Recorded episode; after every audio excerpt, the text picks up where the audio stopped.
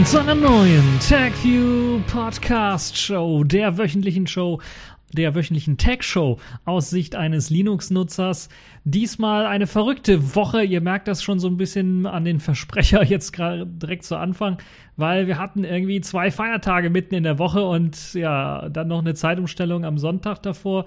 Äh, alles so ein bisschen seltsam. Nun ja, aber äh, nichtsdestotrotz habe ich wieder ein paar interessante Themen für euch ausgegraben, die in dieser Woche so ein bisschen aktuell geworden sind in der Technikwelt. Unter anderem wollen wir uns anschauen, was Samsung so mit ihren alten Smartphones äh, macht oder machen möchte. Dort gibt es zum Beispiel die Möglichkeit, Bitcoins meinen mit einem alten Samsung-Smartphone. Und äh, das werden wir äh, genauer beleuchten. Dann haben wir noch eine neue App. Signal Desktop ist nun auch als Electron-App rund erneuert worden, könnte man so sagen. Und äh, dann blicken wir nochmal einen äh, kleinen Blick nach Japan und wieder mal auf Sony, weil die haben da jetzt schon wieder mal was in Richtung ja robotermäßiger AI und so vorgestellt. Sie versuchen es nochmal mit dem Aibo.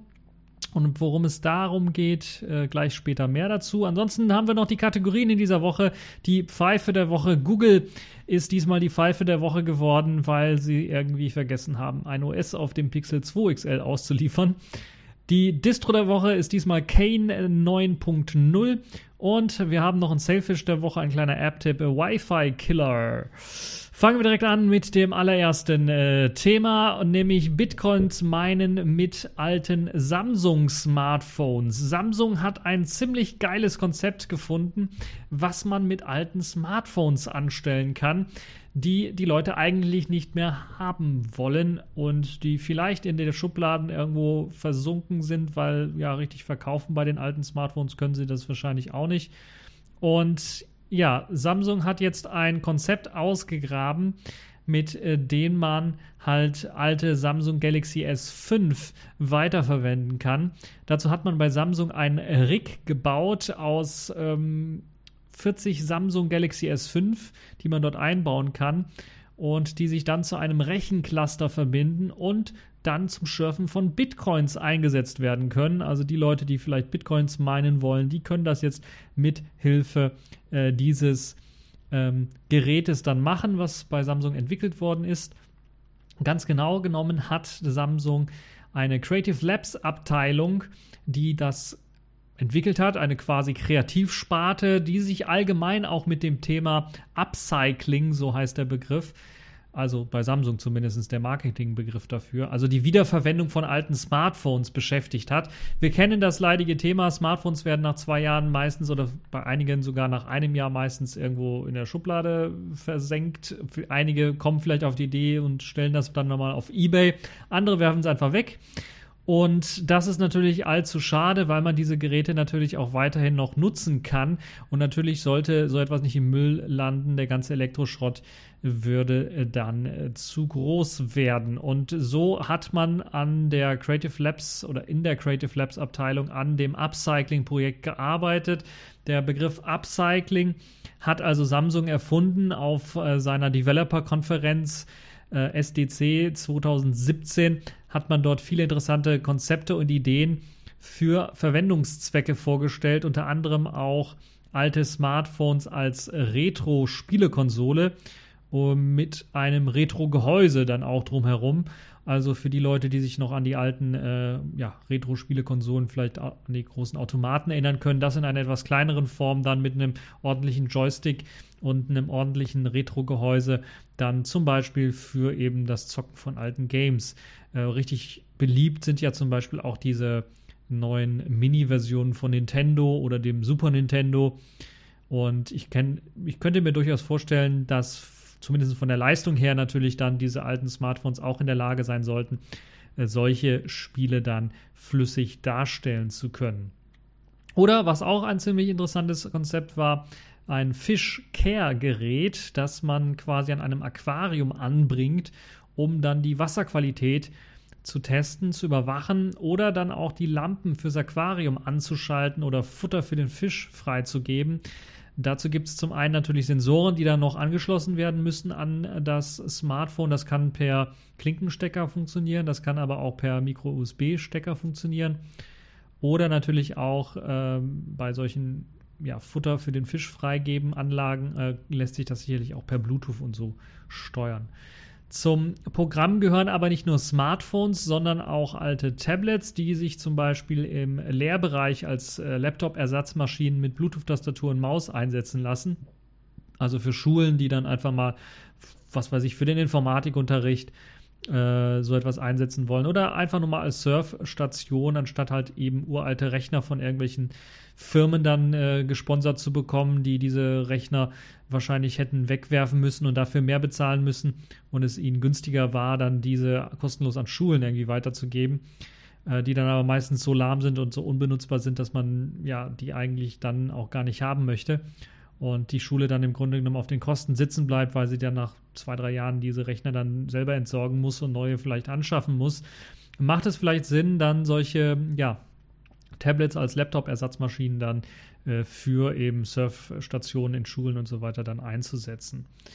Äh, oder auch für den Informatikunterricht natürlich, da lässt sich sowas auch einsetzen. Dann natürlich aber auch, wie dort gezeigt auf, dem, äh, auf der Samsung Developer Konferenz, dann mit einem echten Desktop-Betriebssystem, wie zum Beispiel einem Linux mit einem LXDE-Desktop, äh, der sich natürlich dann auch dafür eignet. Kommen wir mal zurück zum Cluster und schauen uns die Daten davon an. Samsung schafft mit den vielen untereinander verbundenen Galaxy S5-Geräten eine Rechenleistung von sage und schreibe 2600 Kilohashes pro Sekunde. Äh, und das alles bei einer Stromaufnahme, und das ist das Wichtige, von 4 Watt. Das klingt zwar jetzt nicht besonders viel, diese 2600 Kilohashes pro Sekunde, aber Gerade vor allen Dingen im Vergleich zu einem normalen Desktop-Prozessor pro Watt allerdings ist das dann doch ein richtiges Sparwunder. Zumindest war es das. Denn mit den äh, neueren Prozessoren hat sich das dann auch wieder gelegt. Also das ähm, S5 mit 650 Kilohertz pro Sekunde pro Watt ist eben effizienter gewesen als ein Intel-Prozessor mit 211 Kilohertz pro Sekunde pro Watt. Also deutlich effizienter gewesen. Aber wie gesagt, gewesen, weil das sich natürlich mit neueren Intel-Prozessoren dann auch wieder geändert hat. Und mehr als eine Demo-Maschine ist das, dieses ganze Rig momentan aber noch nicht.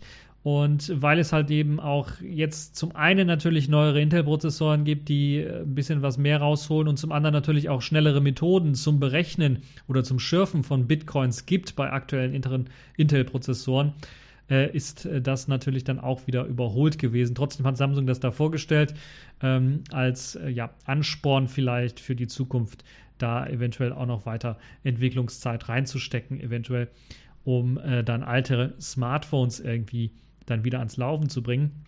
Ich kann mir so ein Rig dann vielleicht auch vorstellen als eventuell auch Serversystem, das dann eventuell sich als Nextcloud oder sowas eignen könnte. Und ich weiß jetzt nicht, wie die Anbindung von Speicherplatz ist, aber ich könnte mir durchaus vorstellen, dass man vielleicht an das Rig dann größere Speichermedien anschließen könnte, die dann von den einzelnen Smartphones dann verwaltet werden könnten. Äh, spannend an der ganzen Geschichte ist für uns Linux-Nutzer natürlich dann auch, dass man bei Samsung auch echte freie Linux-Treiber für alte Galaxy-Geräte herausgeben möchte oder bereits schon dabei ist, die herauszugeben, so dass man eine ganz normale Linux-Distro darauf laufen lassen kann und somit die Geräte auch als ja aufgemotzte Raspberry Pis zum Beispiel verwenden könnte, weil diese Smartphones meist ein bisschen was mehr Leistung bieten als eben das Raspberry Pi, auch in der allerneuesten Version. Und dadurch sicherlich auch für den einen oder anderen, der zumindest in Sachen Software äh, was lernen möchte, dort äh, interessant sein könnte. Äh, hardwaremäßig sicherlich per Micro-USB, OTG oder vielleicht auch Klinke lässt sich da auch irgendwie was machen. Aber das ist natürlich ein bisschen was eingeschränkter als äh, die ganzen vielen Pins, die man auf dem Raspberry Pi hat und die man dort nutzen kann. Momentan in der Planung sind äh, Linux-Treiber oder freie Linux-Treiber für die alten Geräte Galaxy S3, also ziemlich altes Gerät, und eben das S5. Ähm, das ist 4 leider scheinbar nicht. Äh, löblich ist das allerdings allemal, dass Samsung sich auch mal Gedanken macht, was passiert, wenn ihre Geräte altern und was man dann damit machen kann. Und andere Hersteller sollten sich zumindest davon mal eine große Scheibe abschneiden. So, kommen wir mal zum nächsten Thema. Signal, der Desktop-Client, ja, so einen richtigen Desktop-Client hatte Signal ja nie. Es gab zwar eine Chromium bzw. Chrome-App, die es dann im Zusammenhang mit dem Browser Chromium oder Chrome ermöglicht hat, Signal auch auf dem Desktop nutzen zu können. Nun hat man allerdings eine ganz komplett neue ja, Anwendung, will ich nicht sagen, vorgestellt, aber eine eigenständige Anwendung vorgestellt. Ähm, eine Electron-App. Man hat also im Grunde genommen das Ganze, äh, diese Chromium-App, in eine Electron-App umgewandelt. Sprich, man kann es jetzt auch unabhängig vom Browser nutzen und die Oberfläche bleibt im Grunde genommen gleich. Also man hat da jetzt keine deutliche Verbesserung gemacht oder sowas, sondern man hat einfach äh, ja, die Chrome Web App einfach umgeändert in eine Electron App. Und Electron, für die Leute, die es nicht wissen, ist eine Technik, die im Grunde genommen auf dem Chromium-Code aufsetzt und es erlaubt, die ehemaligen Chromium- oder Chrome-Apps dann auch unabhängig vom Browser laufen äh, zu lassen, beziehungsweise lauffähig zu machen. Und das ist im Grunde genommen das, was man hier bei äh, Open Whisper Systems mit dem Signal Desktop Client ebenfalls gemacht hat. Also im Grunde genommen hat man ja einfach nur das Ganze in einer selbstlauffähigen Version gepackt. Ähm, ist also jetzt keine große programmiererische Leistung, würde ich jetzt mal sagen. So bleibt das also im Grunde genommen alles gleich für den normalen Benutzer. Die Umstellung sollte er kaum merken, weil das alles komplett gleich aussieht. Das Einzige, was sich geändert hat, ist, dass der Browser, also der Chromium-Browser, nicht installiert sein muss oder der Chrome-Browser nicht installiert sein muss auf dem System, um eben diese Desktop-App laufen zu lassen. Und äh, wenn man sie installiert hat, dann läuft sie halt im Hintergrund nicht, wenn man halt die äh, Signal-App dann äh, aufruft. Sprich, eine wirklich neue App ist das Ganze nicht, nur ist sie nun etwas anders verpackt als die bisherige App und ähm, ja, das hat den Vorteil, dass man halt eben nicht unbedingt den Chrome-Browser oder den Chromium-Browser vorinstalliert haben muss. So, genug dazu. Kommen wir mal wieder zu einem weiteren spannenden Thema, was mit AI zu tun hat und mit Robotern zu tun hat. Sony versucht es noch einmal mit dem Aibo. Und wer sich nicht erinnern kann, der Aibo, es war ein Roboterhund, den hat Sony vor 18 Jahren vorgestellt gehabt. Also äh, 1999, ja. Also doch schon ein, ein wirklich ziemlich lange Zeit her. Und zumindest in Japan, wo es dann zu Anfangszeiten dann 3000 Exemplare davon gab, wurden die innerhalb von Minuten gekauft für einen doch schon stolzen Preis von 2500 äh, Euro umgerechnet. Äh, hat man also doch schon sehr erfolgreich dort verkauft. Im Jahr 2006 allerdings wurde die Produktion dann eingestellt und äh, nur noch Ersatzteile angeboten. Ich glaube, bis 2011 oder sowas gab es diese Ersatzteile. Klar, für die Leute, die das Ganze für 2500 Euro umgerechnet gekauft haben, sicherlich ähm, dann äh, ein guter Service, würde ich mal sagen, ein notwendiger Service. Es gab das Teil natürlich dann auch billiger, viel billiger natürlich die Jahre später wo es äh, dann äh, auch kurz vor, bevor es eingestellt worden ist, also keine neue Produktion äh, angefahren wurde, gab es das Teil also dann auch deutlich billiger zu haben. Trotzdem äh, sicherlich ein Spielzeug gewesen für die Leute, die sich das so leisten konnten und nicht besonders, ja, sagen wir mal, intelligent oder sowas. Es hatte so eine Art, ja, Furby beziehungsweise Furby meets Tamagotchi-Look mit eben dem Vorteil, dass eben das Teil auch rumlaufen konnte. Also dieser Rob Roboterhund konnte also auch durch die Gegend äh, laufen und ähm, war aber jetzt kein großes Erfolgskonzept, wenn man bedenkt, dass man halt eben die Produktion dann doch eingestellt hat.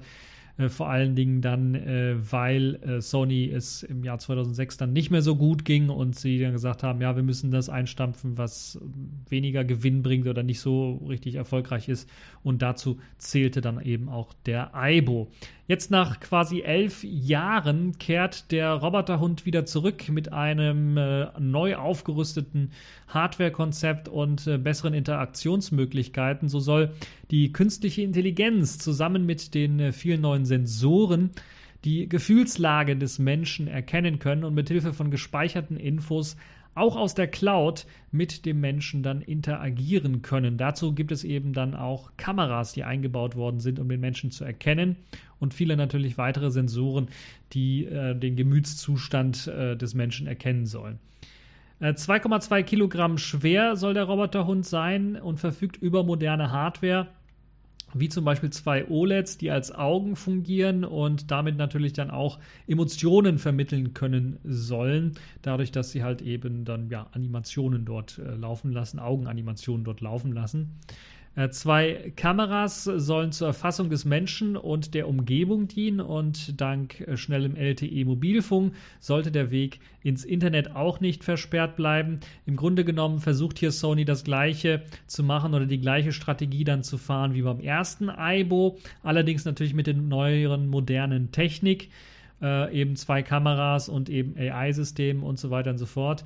Man bietet diesen Aibo jetzt allerdings erst einmal in einer geringeren Stückzahl an, wieder wie beim ersten, äh, zu einem relativ hohen Preis, wobei, wobei man natürlich mit 1500 Euro dann doch 1000 Euro billiger ist als noch bei der ersten Aibo-Variante. Im äh, Januar soll es ihn dann geben und er wird dann auch mit einem Abo-Dienst angeboten, denn man äh, muss ständig mit dem Internet verbunden sein. Und das ist natürlich dann ein bisschen blöd. Also man muss ständig mit dem Internet verbunden sein, wenn man wirklich diese ganzen äh, künstliche Intelligenz-Geschichten nutzen möchte. Ansonsten kann man natürlich so einen doofen Hund auch haben, wie eben die erste Aibo-Variante auch. Man bezahlt halt dann nur sehr, sehr viel Geld dafür. Das heißt, deshalb wird das Ganze auch mit dem Abo-Dienst angeboten, äh, den man unbedingt dann braucht, damit eben der Roboterhund auch etwas lernen kann. Also damit die künstliche Intelligenz dann auch funktioniert. 22 Euro pro Monat kostet der Abo-Dienst oder man kann diesen dann auch gleich direkt für drei Jahre direkt mit 680 Euro abschließen. Und dann nähert man sich schon doch eher dem Preis des ersten Vorgängermodells dann an und ähm, kann diesen Preis dann auch fast erreichen, wenn man sich dann noch für 150 Euro noch einen Rabatt für den Reparaturservice holt. Also für die Leute, die so crazy sind, die können sich das dann äh, sicherlich dann auch leisten. Äh, Sony plant aber das Ganze zu einer neuen Plattform auszubauen und möchte das ähnlich machen, wie es bei ihren Kameras schon machen. Also man bietet dann auch einen Store für den Aibo an, wo man sich zusätzliche Programme oder Tricks für den Roboterhund ähm, zulegen kann. Das erinnert mich irgendwie dann doch an diese ganzen Sony-Kameras die man auch für fast die oder die für fast alltägliche Funktionen wie zum Beispiel Timelapse und so weiter dann äh, eine eigene App in einem Store zum Kauf anbieten, die man sich dann auf seine Kamera laden kann. Und genauso will eben Sony das Konzept für den Aibo anbieten, damit eben Leute sich dann neue hm, Sachen für den Aibo äh, herunterladen, damit er neue Tricks lernen kann. Und ja, das klingt alles so ein bisschen nach Wucher oder Abzocke, aber das ist zumindest ein Konzept, womit man Geld verdienen kann und womit man zum Beispiel diesen Roboterhund dann vielleicht auch langfristig dann irgendwie ähm, ja, dann anbieten kann. Damit der Roboterhund allerdings was lernen kann, wie gesagt, muss er ständig eine Internetverbindung haben und er muss ständig eben seine Umgebung scannen können und das macht er eben mit seinen Kameras und zeichnet da im Grunde genommen alles auf, um zum Beispiel äh, dann herauszufinden, wie groß jetzt die Wohnung ist, wo er sich befindet, äh, wo sich was befindet in der Wohnung äh, solche Geschichten halt. Und die Daten werden dann teilweise auch an die Cloud geleitet, um dort analysiert zu werden, um halt dann auch eben den Aibo lernen zu lassen. Das ist natürlich ein riesiges Datenschutzproblem und kann dann nur mit der expliziten Einwilligung, Einwilligung des Nutzers gemacht werden. Und nutzt man diese Funktion dann nicht, also kappt man die Internetverbindung, bleibt der Aibo im Grunde genommen genauso blöd bzw. klug, wie er vorher, also beim Vorgängermodell auch war, oder wie er eben ausgeliefert daherkommt. Und das ist vielleicht dann für den einen oder anderen ja als äh, sehr, sehr teures Spielzeug mit 1500 Euro dann ein bisschen was doch zu viel. Dem teuren Spaß mag ein wenig der integrierte Akku auch noch im Wege stehen, denn nach zwei Stunden ist schon Schluss und das Spielzeug, so würde ich das mal bezeichnen, muss an die Steckdose. Und das für sage und schreibe drei Stunden. Ihr habt euch nicht verhört, ich habe die Zahl nicht umgedreht, ich habe zweimal gecheckt. Der Akku hält zwei Stunden. Also die Aufladezeit beträgt aber drei Stunden. Das heißt, die Aufladezeit ist länger als die Akkulaufzeit des Gerätes, des Hundes, des Roboterhundes. Ob das Teil jemals dann die Insel Japan verlassen wird und nach Europa gelangen wird, das wird man dann noch schauen. Wie gesagt, die ersten Exemplare werden im Januar in Japan verkauft werden, werden wahrscheinlich dann da auch bleiben. Also ich habe im Prinzip nichts gegen so einen Roboterhund, der dann auch was lernen kann, aber diese ständige Aufzeichnen und die Kommunikation mit der Cloud, das klingt irgendwie verdammt gruselig. Und äh, deshalb hoffe ich dann auch so ein bisschen, dass sowas hier nicht auf den Markt kommt und wenn es dann hier auf den Markt kommt, sich dann auch nicht durchsetzen wird. Nun ja, das dazu, aber zumindest arbeitet man wieder daran. Vielleicht sollte man den Japanern so ein bisschen oder Sony dann in dem Fall ein bisschen auf die Finger klopfen und sagen, ja, vielleicht machen sie das jetzt auch, auch mit diesem teuren Gedönse, um halt irgendwie an Daten ranzukommen. Das kann natürlich auch der, der Sinn dahinter sein, weil anders als Google, die ja Daten sowieso ständig sammeln im Internet und so, äh, hat Sony so etwas natürlich nicht. Vielleicht möchten sie jetzt auch eine Datensammlung machen, um den Aibo natürlich zu verbessern. Vielleicht wird es dann irgendwann mal anhand dieser Daten der Leute, die wirklich dann ja, ihre Persönlichkeitsdaten da oder ihre ja, persönlichsten Daten da so ein bisschen für das Programm freigegeben haben, dann vielleicht ein iBook geben, der dann ohne diesen ganzen Schnickschnack auskommt, allerdings dann mit den gelernten Geschichten äh, der anderen Nutzer, die halt eben ihre Daten weitergegeben haben, dann genutzt werden kann. Mich würde mal auch interessieren, ob dann eventuell, wenn das Teil nach Europa kommt, die Daten, die man gelernt hat, äh, aus einem anderen Land, wie jetzt hier zum Beispiel in Japan, ob die dann auch einfließen in die Retail-Version oder ob der genauso doof ausgestattet daherkommt wie eben in Japan bei der ersten Version. Ja. Müssen wir mal schauen, aber insgesamt gesehen äh, sieht es so aus, als ob man in Japan dann versucht, so langsam die Roboterfizierung oder sagen wir mal die ja, Roboter in den Alltag der Leute hineinzubringen. Ähm, jetzt werden einige, die in Japan vielleicht schon mal waren, sagen, ja, das gibt es doch schon. Ich habe letztens was gesehen von jemandem, der nach Japan geflogen ist und in ein Restaurant hineingehen wollte. Und ähm, scheinbar war das ein ziemlich überfülltes Restaurant. Das heißt, man musste sich anmelden und es ist, ähm, wer das schon mal erlebt hat, also ich habe das auch bisher nur einmal gesehen, wo man sich dann anmelden musste, aber das war dann, da ruft man vorher an und sagt Bescheid, wenn wir dem Tag einen Platz reservieren. So macht man das eigentlich hier. In Japan macht man es so, da geht man da hin und dann gibt es so eine Rezeption und dann sagt man, ja, man möchte den nächsten Tisch und dann kommt man in eine Warteschlange hinein und hat dann einen Wartebereich, der fast genauso groß ist wie das Restaurant selber und äh, wartet dann, bis ein Tisch frei wird. Und äh, bisher hat das immer so ein Kellner gemacht oder ein Mitarbeiter des Restaurants. Jetzt hatte ich ein Foto geschickt bekommen, beziehungsweise ein Foto auf Twitter gesehen von jemandem, der da äh, ein äh, Roboter stehen gesehen hat. Das war so ein Roboter, wie man den von den Conventions her kennt, also mit einem Tablet auf dem Bauch und dort konnte man dann seine Daten eintragen in die Liste und man wurde dann vom Roboter aufgerufen, wenn eben der nächste Tisch frei wird im Restaurant ziemlich interessante Geschichte, wie ich finde. Also äh, für die Leute, die meinen, ja, die Robotifizierung in Japan hat schon noch nicht stattgefunden. Aber man versucht jetzt auch in die Haushalte der Leute zu kommen mit solchen Produkten. Und ich kann mir durchaus vorstellen, wenn das Teil billiger wird, also deutlich billiger wird, sagen wir mal 100 Euro kostet oder vielleicht auch in den 500 Euro Bereich reinkommt, also wo so normales Smartphone, 1000 Euro gibt es ja mittlerweile auch Smartphones für, aber äh, unter 1000 Euro wird es für die Technikenthusiasten vielleicht interessant unter 500 Euro dann vielleicht so als großes Weihnachtsgeschenk für den einen oder anderen interessant. Ähm, und wenn es dann die magische Grenze von 300 Euro oder sowas unterschreitet, dann könnte es da tatsächlich äh, eine große Verbreitung dann eventuell finden. Wenn es natürlich aber auch nützliche Funktionen hat. Und äh, ja, das fehlt doch schon so ein bisschen. Die Technik ist jetzt soweit, dass man nützliche Funktionen anbieten könnte. Also Internetverbindung mit LTE, wie gesagt, ist ja schon da. Und natürlich äh, gibt es dann auch äh, weitere Möglichkeiten, Emotionen oder mit der Hilfe der Kamera solche nützlichen Dinge machen, wie beispielsweise auch mal das Haus überwachen, wenn man gerade irgendwo im Urlaub ist oder so, mal schauen, ob da nicht einer eingebrochen ist. Mit dem iBo kann dann eventuell den Roboter dann auch steuern. Ähm, er könnte auch theoretisch seine eigene Steckdose wiederfinden, um sich wieder aufladen zu können, wie so ein Staubsaugroboter. Er hat ja jetzt die Augen, hat die Möglichkeit, mithilfe der AI äh, den Raum zu scannen und herauszufinden, wo er sich gerade befindet. Also solche Geschichten sind alle möglich. Also äh, Potenzial ist da, man muss es nur richtig ausnutzen und da bin ich richtig mal gespannt, wie wir äh, dann in drei, vier Jahren eventuell äh, über solche Geschichten denken werden oder ob wir vielleicht alle sowas wie ein Aibo oder sowas ähnliches dann zu Hause rumstehen haben als Roboter oder künstliche Intelligenz, die dann irgendwie unser Leben verändert hat, wie Smartphones ja äh, auch äh, vor ein paar Jahren, ja, sind es jetzt auch schon 17 Jahre her oder so, ja, sagen wir mal 15 Jahre, äh, dann unser Leben äh, verändert haben. So, äh, das zu den Themen in dieser Woche. Kommen wir zu den Kategorien dieser Woche. Accepted. Connecting. Complete. System activated. All systems operational.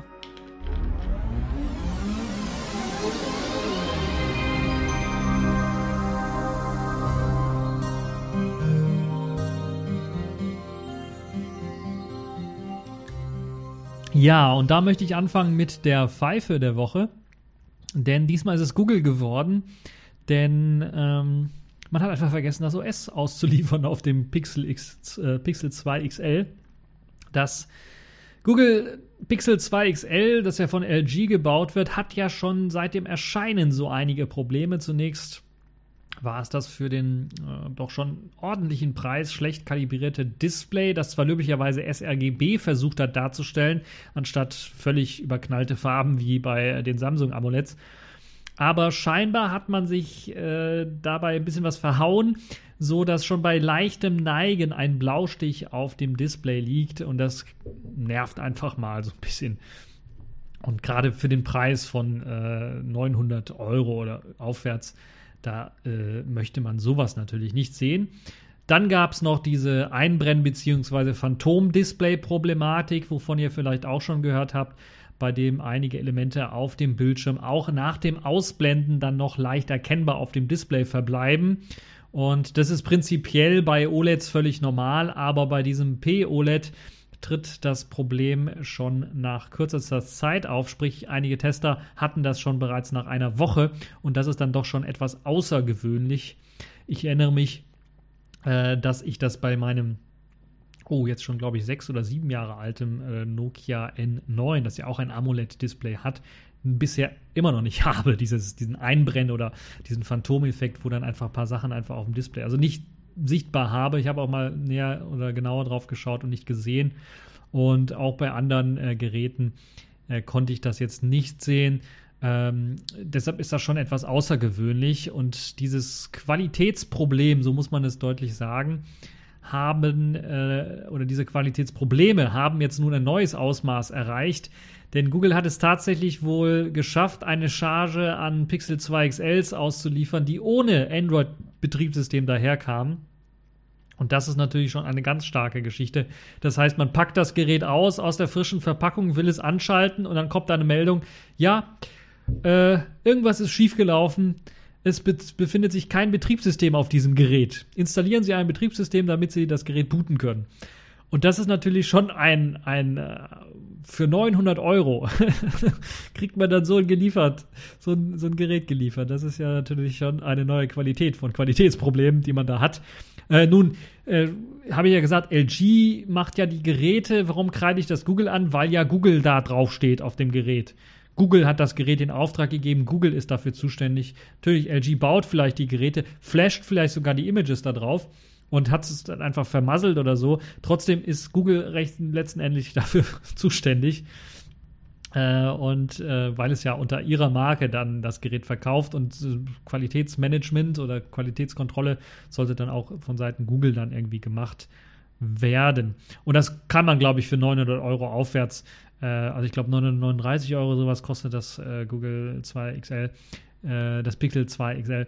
Das sollte man doch äh, schon erwarten können. Ähm, ja, nun könnte man natürlich aber auch andersherum sagen können, äh, Google hat den Ruf, das am bloatfreiesten Smartphone ähm, etwas zu ernst genommen, äh, könnte man natürlich auch sagen. Oder man kann natürlich auch sagen, äh, ja, jetzt hat man natürlich für den einen oder anderen ein Traumphone geschaffen. Wenn da erstmal kein Android ausgeliefert wird, kann man sich ja dann sein Lieblingsrom oder gar ein Selfish OS oder Plasma Mobile oder Ubuntu Touch einfach drauf flashen. Aber natürlich ist das für so einen Autonormalverbraucher, das schreit dann irgendwie nach 900 Euro aus dem Fenster geworfen und nicht irgendwie nach einem, äh, ja, nach einem Traumfeature. Aber für den einen oder anderen sicherlich eine interessante Geschichte. Wobei ich mir noch nicht klar bin, gibt es überhaupt schon äh, ein Lineage OS oder sowas oder ein AOSP für das Pixel 2 XL? Also ich, kann mir durchaus vorstellen, dass es sowas schon gibt, aber in der finalen Version Ah, ich weiß es nicht. Zumal natürlich auch das Teil dann, Fastboot wird wahrscheinlich drauf sein, aber zumal das Teil natürlich auch erstmal gelockt ist und für den autonomen Verwender muss man erstmal einen Bootloader anlocken, damit man auch die normale ROM irgendwie storen kann. Zumindest habe ich da so gelesen. Hm, also nicht so das wahre, das Gelbe vom Ei für den Otto-Normalverbraucher. Für den normalen Käufer, der dann einfach mal eine Alternative zum iPhone haben möchte, zum Beispiel, ist das natürlich eine Katastrophe, weil der, äh, also das Gerät ist kaputt für den. Mit anderen Worten. Ähm, ja, die Betroffenen haben dann zwar auch ein Ersatzgerät geschickt bekommen, aber ärgerlich ist das Ganze dann auch schon. Und ja, vielleicht tauchen dann eventuell etwas günstigere Pixel 2 XL Gebrauchtgeräte in Anführungszeichen dann oder Rückläufer irgendwo mal auf. Das heißt, das sind die zurückgeschickten ohne Betriebssystem, die Google dann mit dem neuen Betriebssystem ausstattet und dann vielleicht als gebraucht oder als Rückläufer dann wieder in den Handel bringt und dann natürlich wahrscheinlich auch mit einem etwas günstigeren Preis, also für die Leute, die sich für das Gerät interessieren. Aber bei den vielen Problemen würde ich da eher von abraten. Und ob es sich dann wirklich lohnt, 900 Euro für so ein Gerät auszugeben, das muss jeder selber wissen. Und für alle, die damit vielleicht mal ein bisschen überlegen und Überlegungen haben, sich so ein Gerät zuzulegen, den kann ich dann nur zu dem verlinkten Artikel äh, verweisen. Dort gibt es nämlich noch ein paar weitere Qualitätsmängel, die so ein bisschen aufgezählt werden, die aufgetreten sind eben bei den Pixel 2 Geräten, also jetzt allgemein bei den Pixel 2 Geräten und im Speziellen natürlich auch dem Pixel 2 XL die wohl eher dafür sprechen, die Finger von dem Gerät dann zu lassen, weil äh, die Sprache dann deutlich ist, man hat da an der Qualitätskontrolle gespart, obwohl die Geräte so teuer sind. So, kommen wir mal zum, äh, zur nächsten Kategorie. Das ist diesmal Distro der Woche. Dort Kane in der Version 9.0. Kane steht für Computer Aided Investigative Environment und ist also eine im weitesten Sinne Datenrettungs- bzw. Rekonstruktionsdistribution oder eben ein Investigationstool, ein ähm, Forensik-Tool, was eben auch nur äh, Statistiken zum Beispiel raushauen kann, wie beschädigt sind Daten und so weiter und so fort. Die Version 9.0 kommt zum anderen mit einigen neuen Tools daher. Sonst hat man da ja, relativ wenig geändert. Neue Tools hat man reingepackt und die Systembasis aktualisiert. Äh, die ganzen, äh, also Blueburn und, und äh, Crack-Lücken wurden gefixt und so weiter und so fort. Äh, neue Tools sind, sind hinzugekommen, wie zum Beispiel RegRipper, Voldiv, äh, SafeCopy und vieles, vieles mehr. Äh, Kane basiert auf der Ubuntu 16.04 LTS-Version und bringt einen äh, Mate-Desktop mit. Sollte also ziemlich, ja, äh, einfach zu bedienen sein. Sehr viele Tools sind mit an Bord. Es gibt zudem auch noch zahlreiche Tools, die unter Windows genutzt werden können. Ich weiß jetzt nicht, ob die auf dem Medium selber drauf sind, aber es gibt eben eine Windows-Möglichkeit, also wo man dann auch Excel-Dateien ausführen kann, um ähm, äh, Forensik-Sachen starten zu können. Standardmäßig werden äh, Laufwerke zum Beispiel bei dem Mate-Desktop beim Anstecken nicht gemountet, sondern die werden dann auf dem Desktop nur angezeigt und man muss manuell drauf klicken, um die dann zu mounten. Standardmäßig werden die dann aber als Read-Only gemountet, das heißt nur Lesezugriff. Das ist natürlich auch äh, der Analysemöglichkeit des Mediums dann geschuldet, damit man das ohne Gefahr eben analysieren kann, äh, Forensik-Tools starten kann und äh, auf die Daten gucken kann, ohne dass man eben äh, die Gefahr hat, die, das Medium dann zu löschen.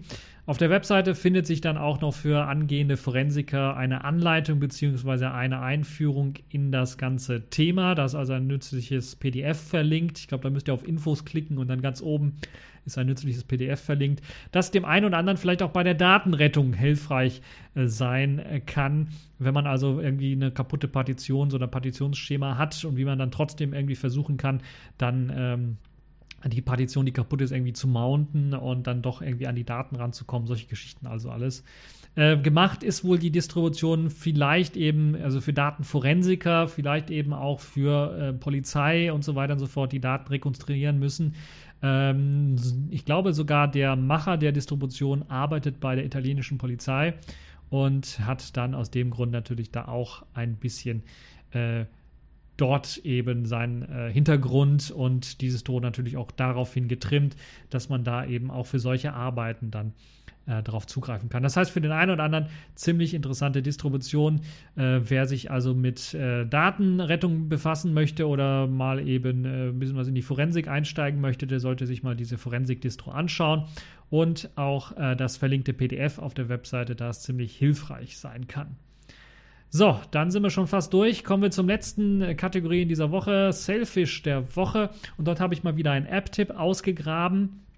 Äh, für die Leute, die es nicht wissen, es gab ein Selfish OS Update für Early Access. Ähm, für alle Selfish OS Geräte, also alle Yolla Geräte plus das Xperia X, was ja unterstützt wird, das kann ich nochmal kurz erwähnen. Und ich habe da auch Videos gemacht auf YouTube, äh, kurz ein paar Videos aufgestellt, die äh, so die Änderungen so ein bisschen beschreiben. Äh, ist nicht allzu viel, was jetzt geändert worden sind. Bugfixes wurden gemacht, vor allen Dingen für das Xperia X, aber natürlich auch für die anderen Yolla-Geräte, die dann noch ein bisschen was besser laufen sollen. Vor allen Dingen Sicherheitsfeatures wurden ähm, mit eingeführt, beziehungsweise Sicherheitsupdates wurden gemacht. So ist die Blueborn-Lücke gefixt und zum Beispiel auch die Crack äh, WPA2-Lücke ist jetzt gefixt. Äh, ist noch Early Access, das heißt, es kann sein, jetzt, wenn der Podcast rauskommt, dass in zwei, drei Tagen eventuell dann auch, äh, wenn kein großes Problem festgestellt worden ist, für alle dann diese Version freigegeben wird. Aber kommen wir zurück zum App-Tipp. Wi-Fi Killer habe ich mir für Selfish OS der Woche diesmal rausgesucht. Eine sehr nützliche App für alle, die Strom sparen wollen oder müssen oder die sich vor Wi-Fi-Spoofing und so schützen wollen.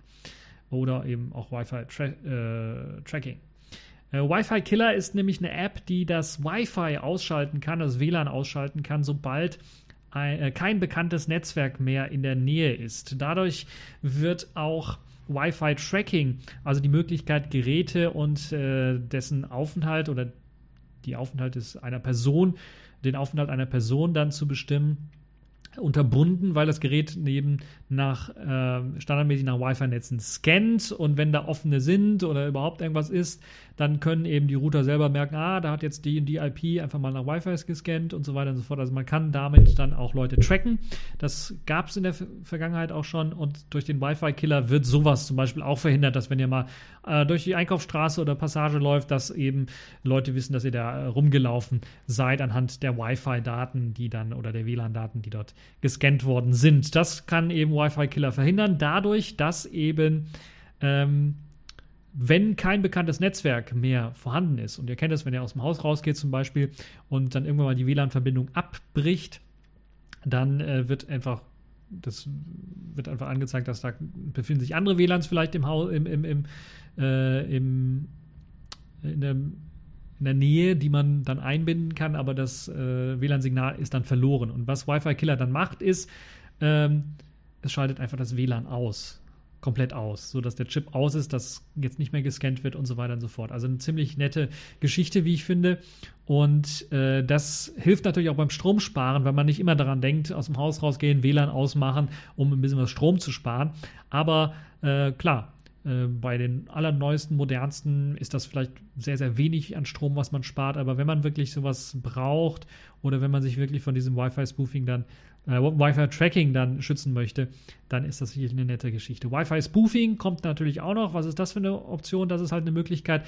Man kann natürlich auch Netzwerke, wenn man beispielsweise ja, ein Geheimdienst ist oder sowas, man kann natürlich dann Netzwerke aufmachen, die den gleichen Namen haben wie das Heimnetzwerk eines äh, Nutzers. Und äh, da die Standard-Wi-Fi oder Standard-WLAN ähm, Apps der Handys oder Smartphones oder anderen Geräte sich eben nur die SSID merkt, und sich dann versucht mit dem Passwort auf diese SSD, SSID anzumelden, auf diesem Router dann anzumelden, auf diesem WLAN Access Point anzumelden, ähm, kann es natürlich durchaus sein, dass man auf einmal nicht mehr mit seinem Router verbunden ist, sondern mit dem viel stärker strahlenden äh, Router äh, eines ähm, NSA-Horchpostens oder was weiß ich, oder Verfassungsschutz-Horchpostens oder sowas. Und äh, wobei beim Verfassungsschutz kann ich mir nicht vorstellen, dass sie so moderne Technologien einsetzen. Naja, ähm, Spaß beiseite. Ähm, also so etwas wäre möglich. Natürlich ist so etwas natürlich auch möglich, wenn man eben das auch das WLAN die SSD des WLANs äh, von dem Nutzer, den man überwachen möchte, von zu Hause erkennen. Dann läuft jetzt in der Stadt rum und man hat da so einen mobilen Überwachungswagen oder sowas und man macht dann so ein WLAN mit, dem gleichen, mit der gleichen SSD auf. Dann kann man zum Beispiel, äh, wenn man ein Hacker ist oder sowas, kann man natürlich dann eventuell die Anmeldeversuche an das WLAN mit eben dem äh, WPA-Passwort auslesen, eventuell mitkriegen oder irgendwie äh, abfangen. Oder man äh, kommt dann in das WLAN hinein weil da kein Passwort vielleicht vergeben ist und das Teil sich automatisch verbindet und ähm, kann dann den Traffic mitlesen und solche Geschichten halt. Und das soll eben Wi-Fi-Killer auch verhindern, weil bei dem Wi-Fi-Killer, äh, der scannt keine Netzwerke, sondern man fügt dem einfach Netzwerke ein mit den äh, äh, dazugehörigen MAC-Adressen. Das heißt, man hat dann nicht nur die SSID, sondern die dazugehörige MAC-Adresse auch noch und die werden zusammen gespeichert. Und das soll halt eben das Wi-Fi-Spoofing verhindern, also jemand, der eben die gleiche SSID verwendet, um deine Anmeldedaten abzugreifen oder allgemein Verkehr abzuschnorcheln dadurch, dass man halt eben dann, äh, weil sich die MAC-Adresse ja dann wahrscheinlich ändert bei dem Router. Natürlich kann man da auch jetzt mit, mit einem MAC-Spoofing oder sowas äh, oder kann auch die MAC-Adresse ändern natürlich von dem Router, aber äh, ja, zumindest ein bisschen was mehr an Sicherheit gibt halt eben äh, der Wi-Fi-Killer, der dann eben auch bei solchen SSIDs dann nicht die Verbindung herstellt, beziehungsweise die Verbindung trotzdem kappt, weil die MAC-Adresse dann nicht mehr stimmt. So, ähm, das also die App, die Safish-App äh, der Woche. Ähm, da sind wir schon am Ende für diese Folge. Es war eine kurze Folge, aber liegt einfach daran, weil einfach diese Woche so seltsam war durch eben die zwei Feiertage und äh, sich da natürlich einiges verschoben ha hat und nicht allzu viele spannende Themen dann aufgetaucht sind, zumindest aus meiner Sicht nicht allzu viele spannende Themen aufgetaucht sind in dieser Woche oder ich einfach nicht die Zeit hatte, die rauszusuchen. So, äh, das war's für diese TechView Podcast Show. Ich hoffe, es hat euch gefallen. Bis zur nächsten Folge.